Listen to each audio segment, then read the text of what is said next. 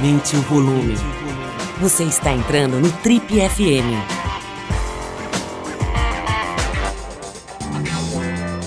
Oi, eu sou o Paulo Lima e essa é a versão podcast do Trip FM.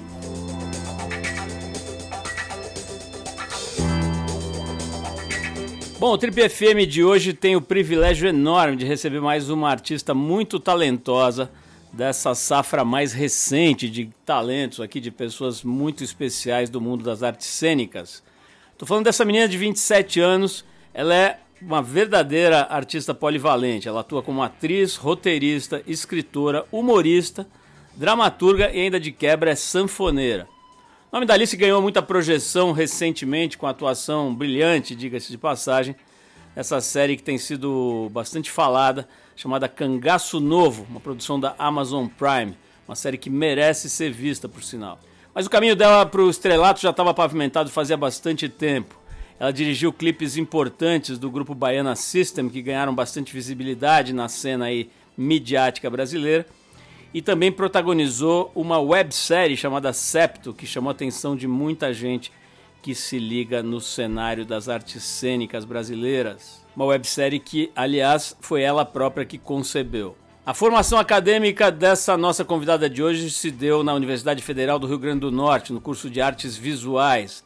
Lá ela aprofundou a sua compreensão sobre o que é a expressão artística e sobre o que é a interpretação. Né? Ela, ela destaca, ela se destaca muito porque ela mergulha com tudo nos personagens e torna, imprime isso no seu trabalho, né, que fica muito autêntico, muito verdadeiro. Bom, no cinema a Alice também brilha. Ela fez um papel marcante no filme Ângela, do cineasta Hugo Prata, que prende bastante atenção com uma, uma história muito envolvente né, sobre o assassinato da então socialite Ângela Diniz. Bom, Alice, nossa convidada de hoje, tem uma origem familiar notável. Ela foi criada pelos avós numa casa repleta de primos e irmãos ali no Rio Grande do Norte. Alice Carvalho promete continuar encantando muita gente com a sua versatilidade e seu enorme talento. E agora com a estreia na nova super série da Rede Globo, Guerreiros do Sol, que tem a ver ali com Lampião, Maria Bonita, com o cenário dos anos 30, anos 20 e 30, aqui no Brasil, no Nordeste do Brasil que deve ao ar pela TV Globo no, no, ano, no ano que vem, né, em 2024. Com a gente hoje aqui, então, essa belíssima atriz Alice Carvalho.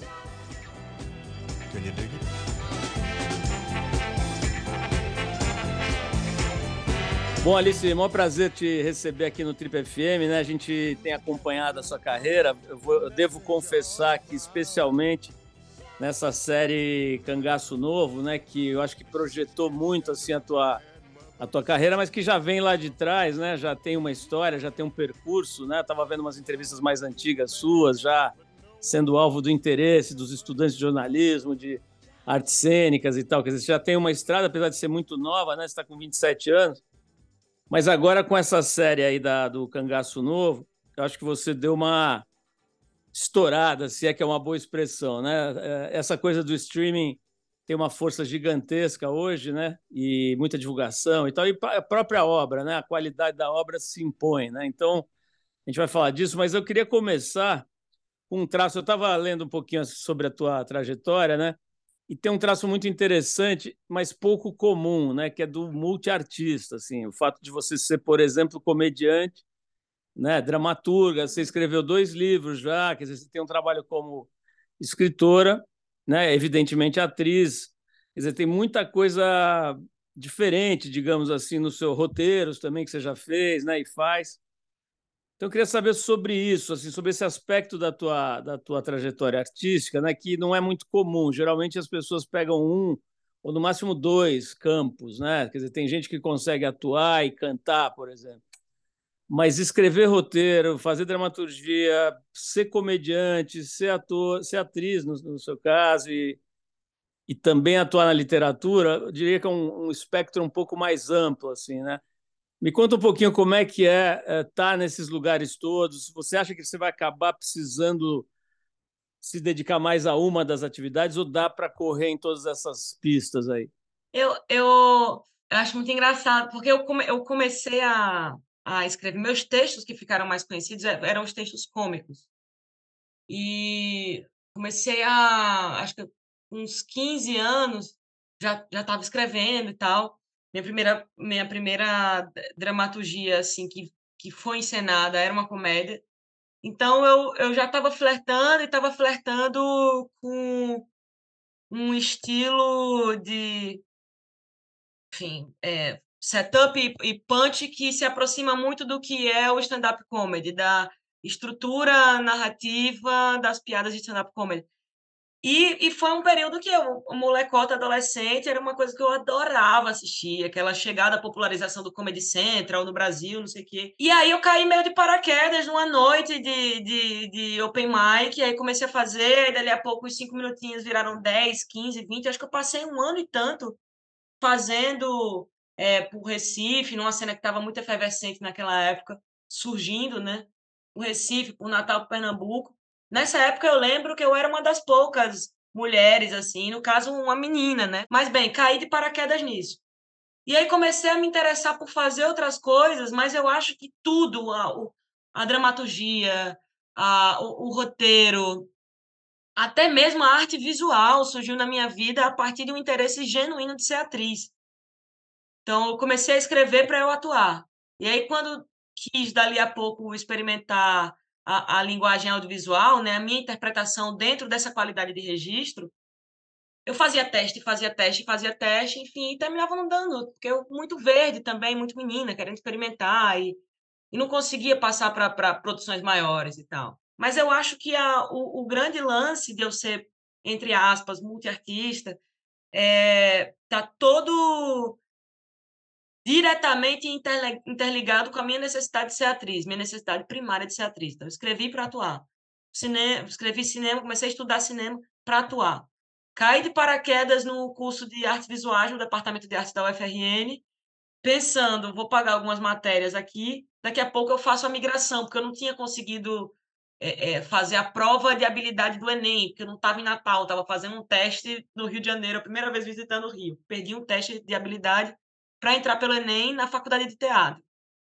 Vou entrar em artes visuais, aí me apaixonei por artes visuais, me apaixonei por performance contemporânea, me apaixonei por videoarte, não saí de artes visuais, me formei como como artista visual.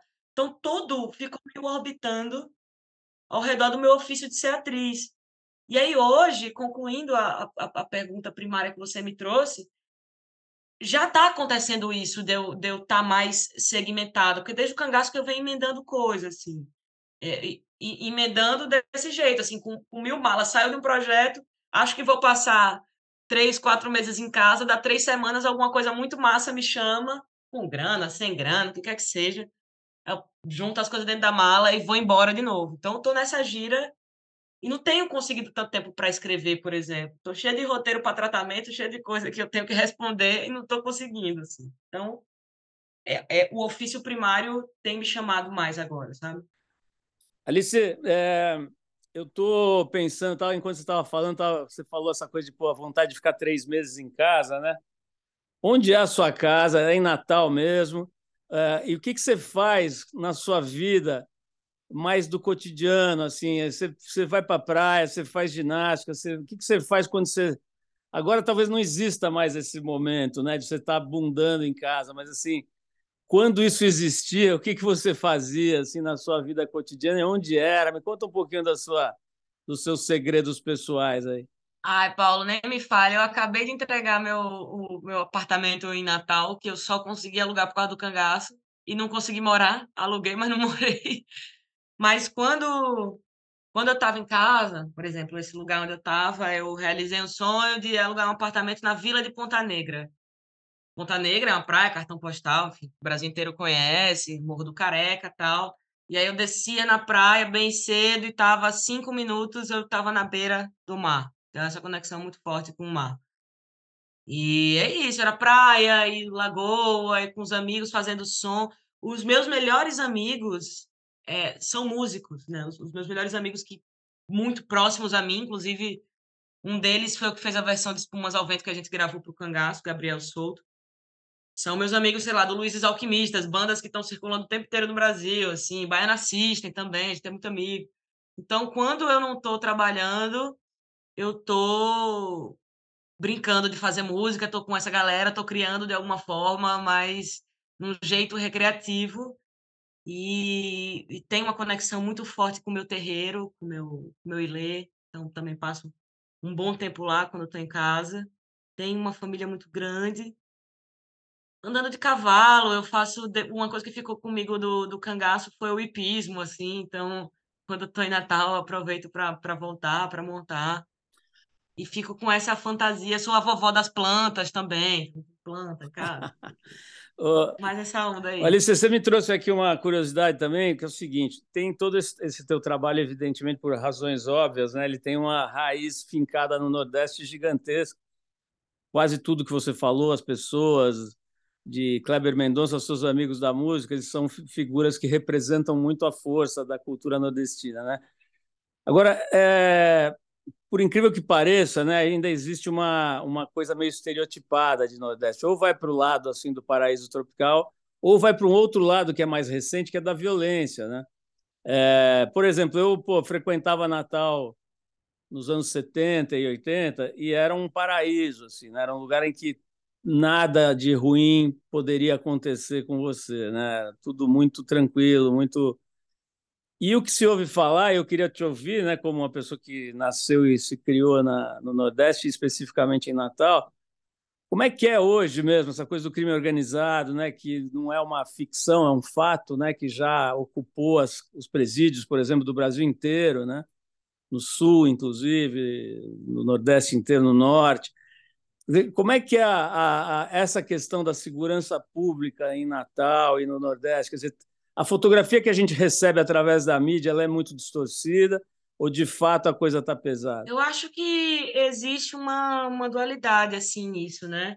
É, eu lembro que há uns anos atrás rolou aquela aquela implosão de Alcaçuz, né, na época do governo de Robinson Faria, assim, e acho que existia um interesse em algum lugar que aquilo acontecesse, um interesse de máquina mesmo que aquilo acontecesse. É, Natal também, um tempo, ficou sendo uma cidade extremamente violenta, extremamente perigosa. E as, as capitais, é, elas não se distanciam do que acontece dentro dos grandes centros econômicos, né? Porque é, pode-se até achar que nos pontos turísticos da cidade, ali por Ponta Negra, lugares onde anda a galera mais busca fina, os turistas andam por ali, é uma cidade pacífica e segura. Mas aí você chega em Brasília Teimosa, você chega nas Rocas, você chega em Felipe Camarão e você sabe como é que é a ação da polícia dentro daquele lugar. Então, acho que a gente não. É, é, entendo essa ideia do paraíso dos anos 70 e dos anos 80 e do ponto turístico, que é, é um estado lindo, é uma cidade linda, especificamente se tratando de Natal, Parnamirim também, toda a região metropolitana mas eu acho que é um espelho de uma situação que é nacional também, né? O que acontece em Natal, o que acontece em Parnamirim, é, não está desconectado do que acontece dos grandes centros, o que acontece em São Paulo, o que acontece no Rio de Janeiro, em Recife, em Salvador, que a gente vê o que está acontecendo em Salvador agora, da violência é, é, que da violência, da opressão policial e que acontece para um tipo de gente específica né? Então acho que não se diverge e tem sido uma tem sido um, um, nesses últimos anos assim tem sido um grande desafio eu pelo menos observando observando de fora tem sido um desafio do poder público né principalmente dos governos progressistas é, tentar tentar ter uma, uma política que seja menos opressora se tratando de segurança pública mas eu, eu acho que não tem, não tem um avanço tão claro nisso, sabe? Sim, se você perguntar, porra, eu, eu venho da, da Copab, venho do conjunto habitacional, mas a minha realidade é muito diferente da realidade das pessoas que moram nas Rocas, em Felipe Camarão, em bairros mais apartados e mais marginalizados da cidade, né? Em alguns lugares na Zona Norte, enfim. Então a minha perspectiva é uma, mas é nítido para todo mundo que é um espelho do que acontece no resto do Brasil. A opressão ela tem endereço certo. Alice, falando então assim nessa esteira dessa conversa aqui sobre o Cangaço Novo, né? O Cangaço Novo é uma obra evidentemente de ficção, mas baseada em fatos que acontecem, né? É, essa coisa do, do, do, do, um certo tipo de crime organizado e tal. E tem também uma, alguns aspectos muito bonitos, né? Muito bem urdidos na, na série. O próprio protagonismo feminino, né? Quer dizer, a Dinorah que você representa na série é o grande eixo, talvez, da, da do, do, trabalho, né? Quer dizer, ao, ao redor de uma mulher que reflete uh, a sua indignação diante das desigualdades e tal, se constrói toda a trama e tudo, né? Agora, eh, existem também eh, aconteceram críticas, né, a uma certa um, é cristalização de uma percepção equivocada de que Nordeste significa criminalidade, coronéis, o sangue jorrando e tal, e que o Sul é o lugar da, da, da, do desenvolvimento, do progresso, etc. Né? Você, evidentemente, deve ter visto esse tipo de comentário, né? junto com milhões de comentários positivos sobre a série, que realmente é uma série finíssima, né? precisa ser vista, deve ser vista, e eu recomendo muito. Como é que você lidou, como é que você enxerga esse tipo de, de crítica? Assim, que você, você acha que tem que é razoável olhar por esse ângulo? Eu acho que é razoável, eu acho que elas são extremamente importantes para o refinamento narrativo da obra. Assim, é, até tinham me perguntado se eu tinha lido a crítica do professor Duval Muniz, que é um academicista, um pesquisador que eu admiro bastante, que teoriza e pesquisa sobre o Nordeste, sobre a invenção do conceito de Nordeste. E eu sabia que quando o Duval assistisse, ele não ia gostar, porque eu conheço o pensamento crítico dele.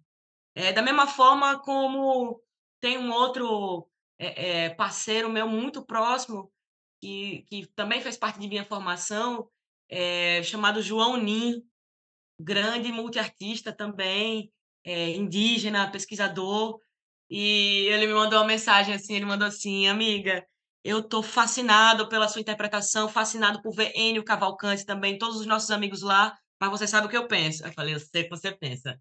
Se você me assistiu e me achou verdadeiro, tá tudo certo. Eu acho que é, é, se a gente só tem é, o aplauso junto, o aplauso sincero junto com o aplauso protocolar, não pode engrandecer em nada na, no, na, da nossa obra. Assim. Se se pensa em ter uma continuidade que ainda não está confirmada, mas assim, se pensa em futuramente ter uma continuidade da história, ou até mesmo para os roteiristas e para a gente que está envolvido dentro da narrativa.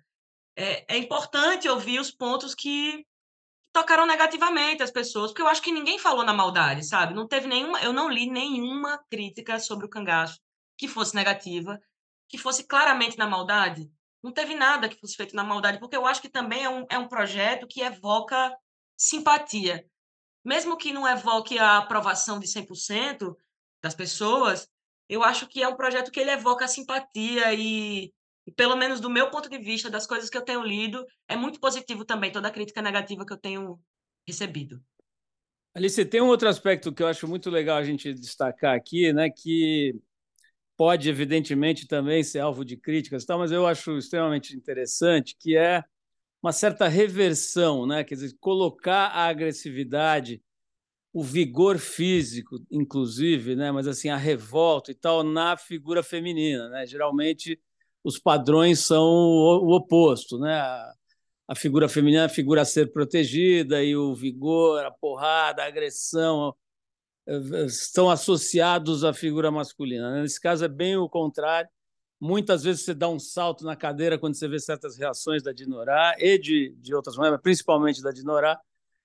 E tem o aspecto físico também. Eu estava vendo que você, pô, que já gosta da, da coisa de trabalho do corpo, fez uma, um trabalho ainda mais forte né, para se preparar para essa série físico mesmo. Eu vi que você fez artes marciais, aquele tipo de jiu-jitsu sem kimono, é, trabalho com peso para fortalecimento da estrutura é, esquelético muscular, enfim, tudo, toda, toda. Eu queria que você falasse um pouco sobre esse aspecto da, da força física desse personagem, né? Dessa coisa da luta, de ser, inclusive eu sei que você abriu mão em alguns momentos de, de dublê e tal.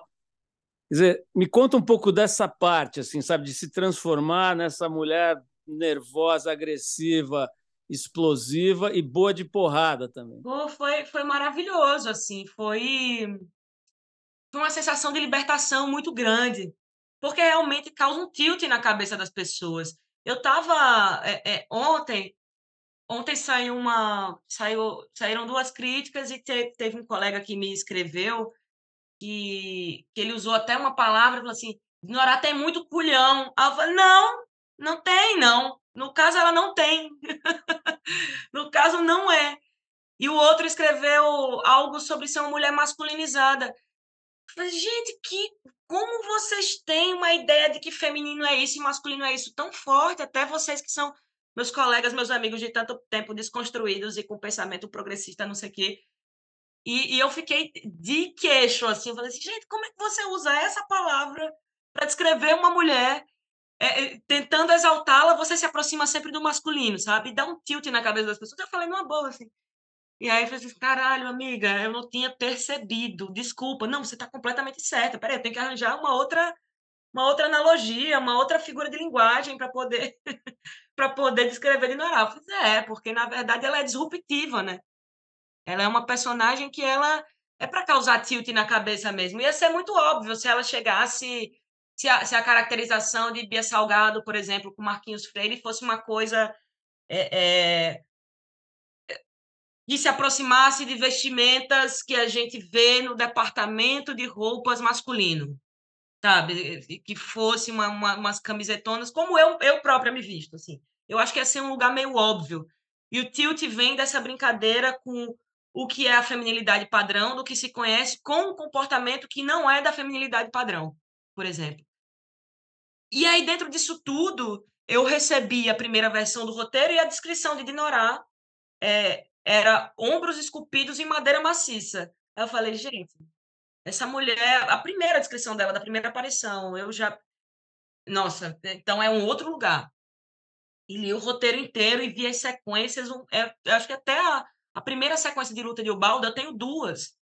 Então, tem uma com o caseiro, depois tem outra com, com o estuprador. E, e de, um, de um ponto a outro, até, até o final do episódio 3, quem carrega a, a ação física, os embates mais emblemáticos, é essa personagem feminina.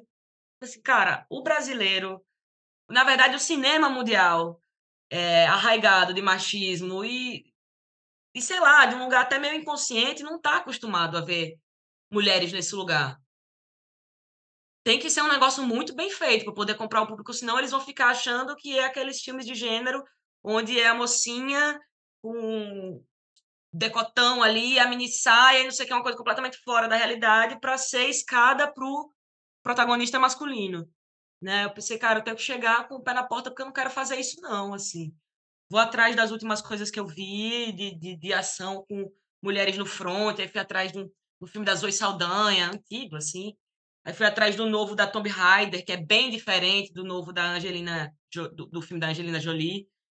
Também está nesse outro lugar de tirar a hipersexualização do corpo. E aí eu, eu, eu fui para o lugar de ficar grande e bruta e forte e imponente mesmo, porque a partir do momento que a mulher começa a desenhar mais o corpo, um corpo mais torneado, um corpo mais forte, eu já ouvi muitas vezes assim, ah, eu, eu acho que perde um pouco o feminino.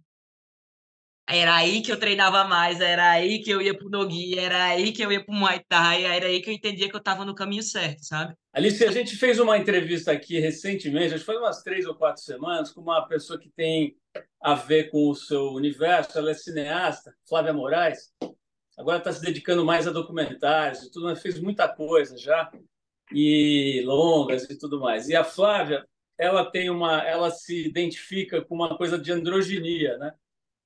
E a gente falou bastante sobre isso aqui com ela, mas ela ela lida com isso desde os anos 70, né? Inclusive você falou um pouco da questão de roupas e tuas escolhas de vestuário e tal, e ela sempre teve uma uma coisa muito interessante na forma de se vestir. Ela misturava códigos normalmente associados ao vestuário masculino com outros normalmente associados ao feminino. Então ela misturava ternos estruturados com umas joias e umas coisas e tem, ela tem um jeito muito interessante, natural de falar isso, mesmo contando que ela já foi, por exemplo, agredida fisicamente no posto de gasolina por ser como ela é, o jeito, a cara dela, o jeito dela, o corpo dela. É, certas pessoas se sentiram incomodadas e, e, se sentiram autorizadas a bater, né? É, enfim, coisas da, da, dessa estupidez humana que graça por aí, em especial no nosso país. Né? Mas hoje não deveria ser assunto, por exemplo, né? a coisa da bissexualidade. Né? Já não deveria ser mais um assunto que se pergunta sobre isso. Mas o fato é que é, né? E você já falou em entrevistas, né, da dificuldade, inclusive na própria família, né, de, de falar sobre isso, de lidar com isso.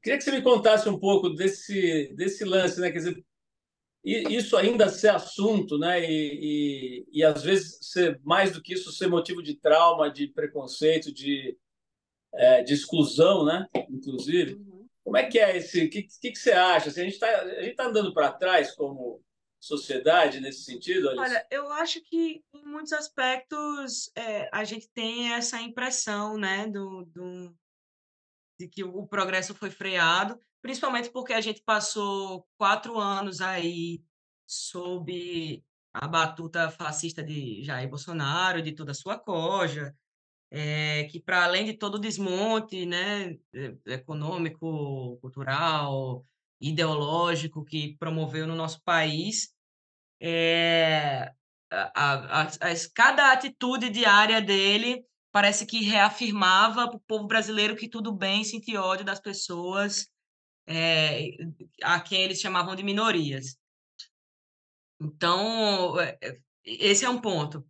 O outro ponto é que, por exemplo, em se tratando da, da minha família especificamente, eu venho de uma família que é é, progressista de seu fundamento, assim, meu avô é professor, é professor de geografia, de cartografia, minha avó, eles, enfim, participaram do, do da, das primeiras caminhadas em busca do fundamento do Partido dos Trabalhadores, por exemplo, no Rio Grande do Norte, né? Há muitos e muitos e muitos anos atrás, estavam dentro dessa juventude, dessa busca, e depois é, em outros frentes de militância, sempre tiveram junto a isso. E foi uma grande surpresa, por exemplo, porque meu irmão mais velho, ele já era assumido. E foi um tilt muito grande assim na minha cabeça quando quando rolou um desconforto assim por parte da minha avó, pô, uma mulher que sempre foi muito à frente de, de, de seu tempo, de sua onda. E mas foi uma coisa também que não, não se sustentou por, por muito tempo assim. Teve um, um um desentendimento inicial. Meu avô, por mas meu avô, por exemplo, de cara foi um cara que falou assim: isso aí, isso aí tá tudo certo desde sempre. Minha mãe também, sabe? Meus tios, meus irmãos, meus amigos, super suave, assim. Acho que rolou um, um, um desconforto inicial, até porque é, a gente é criado dentro de uma sociedade que é muito patriarcal e é muito misógina e é homofóbica, né, bifóbica, lesbofóbica, transfóbica também. Então, acho que em algum lugar existia isso dentro dela, com certeza existia isso dentro dela, né? Existe alguma sementinha desse mal que faz parte de todo o externo da nossa estrutura dentro de cada um. E o nosso dever é observar isso e, e tratar disso e não deixar que aquilo é, é, impeça o outro de ser quem ele é por causa dessa sementinha de mal que cada um tem dentro de você por causa dessa estrutura. Mas eu acho que, que assim, ao passo que a gente passou esses quatro anos, ao passo da gente ter toda uma estrutura social que termina culminando nessas violências diárias que, que pretos sofrem, que indígenas sofrem, que pessoas LGBTQIA+, sofrem todo santo dia na rua, é, pessoas com deficiência, enfim, toda essa onda que a gente consegue compreender. É, eu acho que o fato da, da pessoa que nos representa para o mundo ter mudado, eu acho que isso dá um, dá um alento de esperança para que a gente volte a caminhar, mesmo que com passo de formiguinha. Claro que a gente quer os passos largos, mas a gente sabe como é que é aqui o nosso país de volta nesse caminho dessa, desse desencaretamento de pensamento, assim. Porque a gente encaretou é, é, 40 anos em quatro, sabe? Assim, muito mais. E tenho me sentido mais, mais esperançosa. E é um trabalho que ele é de pensamento, ele entra num lugar que é quase imaterial, mas ele também precisa de incentivo de política pública, né? de campanha, né? precisa estar estampado nos postes que transfobia é crime, né? Racismo é crime, né? Então, eu acho que é, também é, é uma é uma coisa que para a gente voltar para esse trilho, a gente também precisa da política pública muito ativa em cima disso. Alice, vamos falar de uma outra questão que é alvo também de muito preconceito, de muita estupidez, de muita ignorância, que é o dinheiro. Né? Dinheiro é um negócio com o qual a gente não lida muito bem no Brasil, de uma maneira geral. Né? Assim, desde a da valorização excessiva né? de quem tem dinheiro, parece que tem imediatamente uma aura, uma coisa de sucesso, não sei o que, que em geral, muitas vezes é inclusive o contrário, né? o oposto disso até, por exemplo, o fato de que as remunerações são muito desiguais, né? tanto para mulher, quanto para negros, quanto para nordestinos. Né? Nas artes, por exemplo, teve muita gente que furou essa bolha há tempos, né? na comédia, no humor. Sei lá, você pensar no Chico Anísio, no Renato Aragão, figuras que entraram. O Whindersson Nunes, né? O próprio Whindersson Nunes. O Whindersson Nunes mais recentemente, mas eu digo assim, no passado, é. algumas pessoas já conseguiram furar estamos falando aí dos anos 60, né? Chico Anísio, Renato Aragão e tal. Mas eram exceções, né? Em geral, o, o universo das artes do claro que tem na música também algumas figuras que romperam esse essa barreira, mas em geral o universo das artes nordestinas ficava num segundo plano financeiro, né? Talvez até ainda esteja em certa medida. Mas você agora imagino que tenha chegado, pô, você está fazendo agora uma novela para Globo, né, para as organizações Globo lá, que são a, a, ainda são, né, talvez uma das principais, se não a principal força produtiva de artes dramáticas, artes cênicas no Brasil, com as novelas, com as séries tudo mais. Então imagino, né, que você já esteja conseguindo ganhar melhor, né, ser, ser melhor remunerada, protagonismo e tal nas, nas séries e tudo própria Amazon, né, com, com essa série Cangaço Novo. Queria saber o seguinte, quer dizer, hoje acho que o Kleber tem um papel importante nisso, né? O cinema do Kleber Mendonça trazendo o Nordeste numa coisa refinada, né? Numa coisa sofisticadíssima, né? Um cinema de altíssimo crochê, né? De, de, em todos os aspectos. Acho que ele trouxe a arte do Nordeste para um lugar mais valorizado, né? Da coisa do, do sublime. Queria te ouvir sobre isso, a grana, né? Quer dizer, como é que tem sido para você e se você acha que a produção artística do Nordeste se valorizou monetariamente nos últimos anos? Olha, eu acho que, que como você bem falou, né, as últimas produções, não só o Cangaço, mas quem veio antes, muito antes da gente, Kleber com Bacurau, mas antes de Bacurau, o Som ao Redor, é Som ao Redor, enfim, Aquários, toda essa onda. Carinha Inous também, né? Então, grandes cineastas nordestinos que têm tem representado a gente nesse fronte internacional, tem trazido esse olhar é, é, de fora e esse olhar de fora também em se falando de sul-sudeste, né, no investimento em produções é, nordestinas e artistas nordestinos de um modo geral. Mas eu acho que ainda falta muito, sabia? Falta muito. Falta muito e sei lá, eu, eu por exemplo, acho que a, a, eu trabalho há, há, há, muito, muito tempo, assim, eu trabalho meus 13, 14 anos de idade, assim. Mas o, o primeiro cachê, eu nunca tinha recebido, sei lá, um, um 20% do, do, do meu cachê do cangaço novo. Imagina, eu com 25 anos, já depois de ter, sei lá, mais de 10 anos depois de ter começado minha caminhada, sabe? Do cangaço eu vivia com 600 reais por mês. Era isso. Qual era esse? Era o que dava. E um milhão de coisas ao mesmo tempo. Acho que também essa coisa do multiartista que a gente falou ali no início é também a forma de se virar, meu filho. Tem que fazer livro, tem que vender coisa, tem que correr pelo mundo para tentar fechar a conta no fim do mês. Mas eu acho que pelo Nordeste estar tá em evidência e infelizmente no Brasil muitas vezes é desse jeito, né? Precisa ser valorizado internacionalmente, precisa cair no gosto de 99,9% da crítica para poder a grana chegar. Eu acho que a gente tem tem tem se apontado também um norte nesse sentido, né? E uma coisa que eu leio muito sobre o cangaço, por exemplo, é, e não só em se tratando de ser um produto audiovisual essencialmente nordestino, né? Falando da narrativa. Mas uma coisa que eu tenho lido muito, não só de crítica especializada nem nada, nas pessoas no Twitter mesmo, é se a gente botar a mão no dinheiro das pessoas certas para contarem suas histórias, o negócio fica muito bom. E eu acho que a gente está começando a entender isso um pouco agora, assim, sabe? É, não, não só com a gente, não puxo, não puxo essa, essa brasa só para o nosso bode, mas para vários outros projetos que têm acontecido. Pô, bota a grana na mão de Kleber, bota a grana na mão de Karim, bota a grana na mão de Gabito, sabe?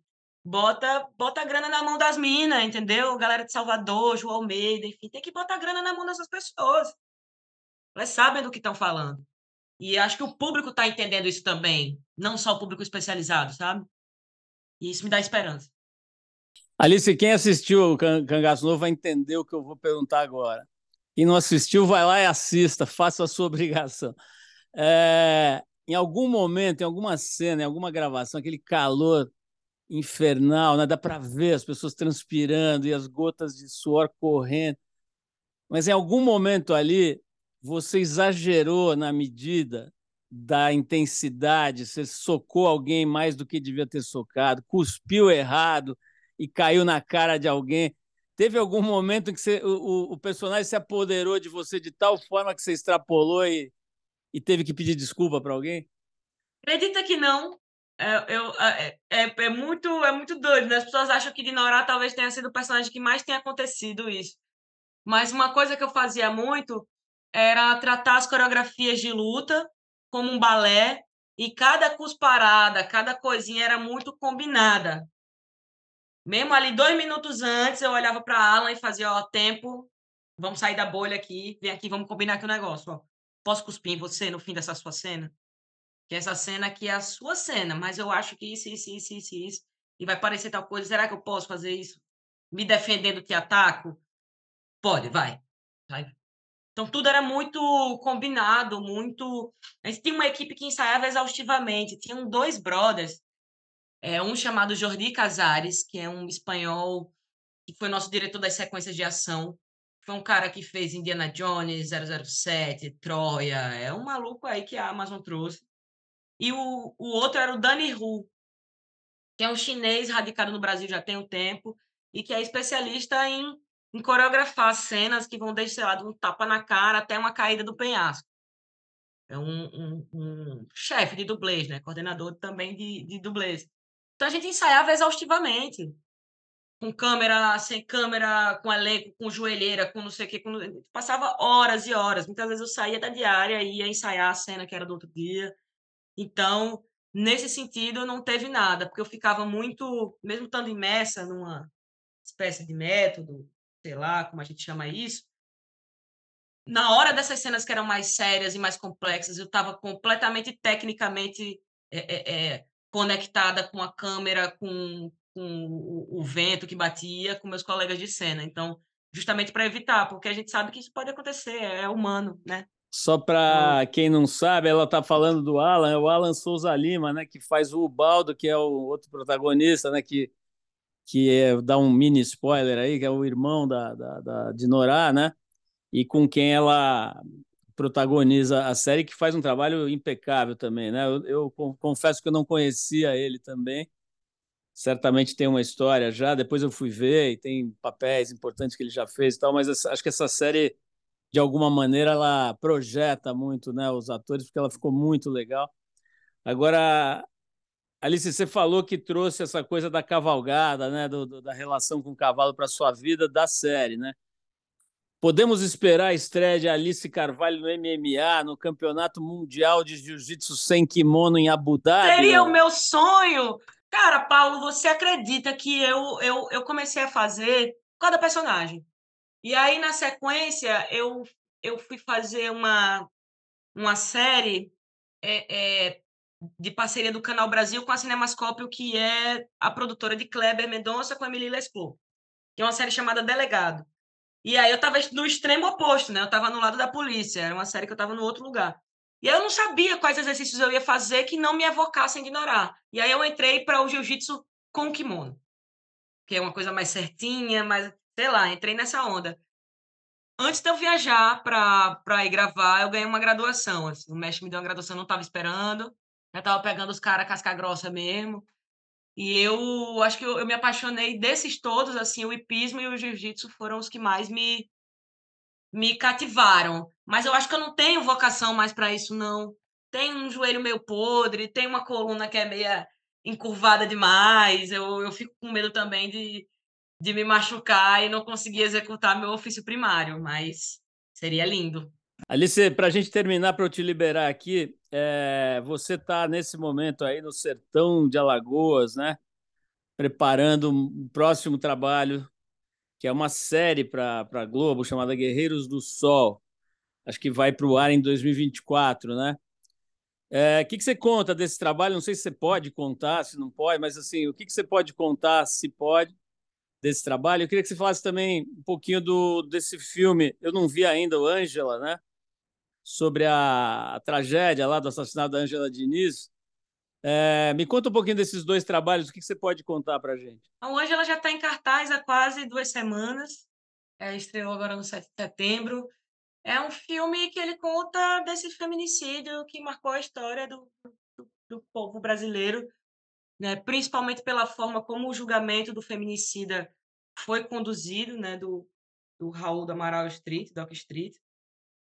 Mas, na verdade, é, é, é uma personagem brilhantemente interpretada por Isis Valverde. Eu faço uma personificação do olhar do público ali, uma pessoa que trabalhava nessa casa onde aconteciam essas sucessões de agressões e, e, e, violência doméstica. E é um filme do Hugo Prata, a gente filmou no, no ano passado, um filme bem denso, é, que, que, é necessário muito estômago para assistir, mas está em cartaz no, nos cinemas e, enfim, acho que abre uma discussão que é relevante. E sobre o Guerreiros do Sol, é, bom, que já já está amplamente divulgado na mídia, já foi divulgado algumas semanas depois que a gente tinha começado a filmar, é, é uma história, é um folhetim inspirado no universo do cangaço clássico. Então, a gente tem uma, uma novela que se passa aí em meados dos anos 20 até mais ou menos o fim dos anos 30. É de época, mas a gente não tem Lampião e Maria Bonita, assim, a gente tem os arquétipos dessas figuras, assim como de outras figuras históricas. Então, a gente tem uma personagem que é o arquétipo da, Alzira Soriano, uma mistura da Alzira Soriano com a Berta Lutz, que são mulheres que foram muito importantes para a briga pelo voto feminino, é, é, sufragistas da sua época, enfim. E a minha personagem, especificamente, ela não tem nada a ver com Dinorá. Não franze nem a testa de tão tranquila. Extremamente. Um personagem muito racional, chama Otília.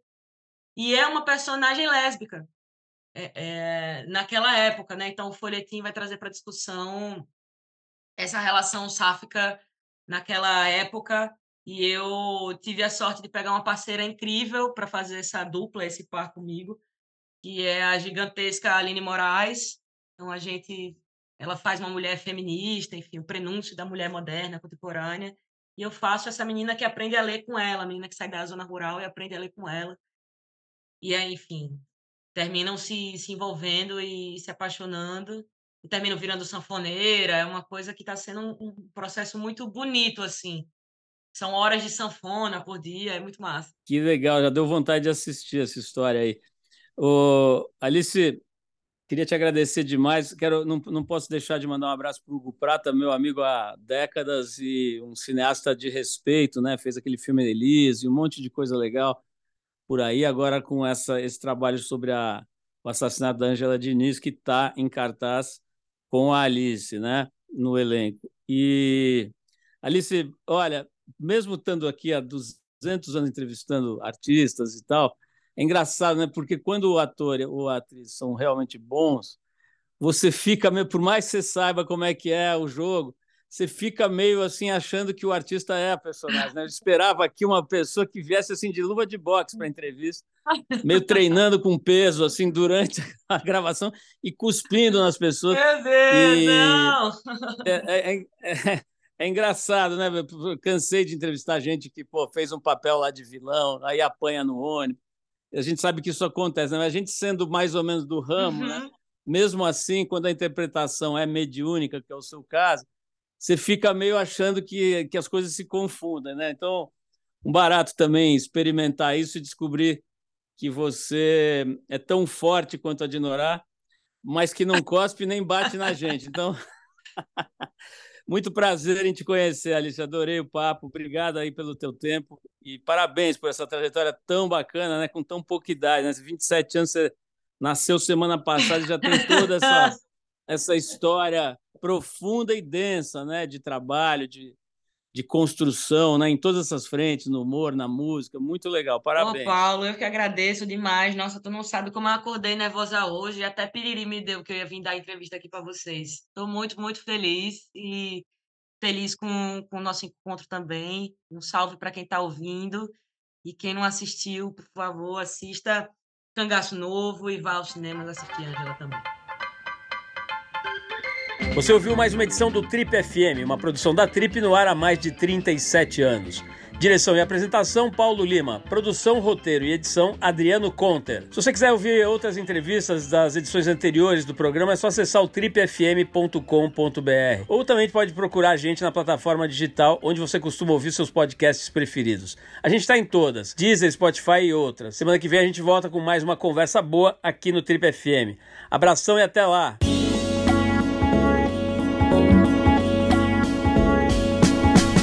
Você ouviu Trip FM.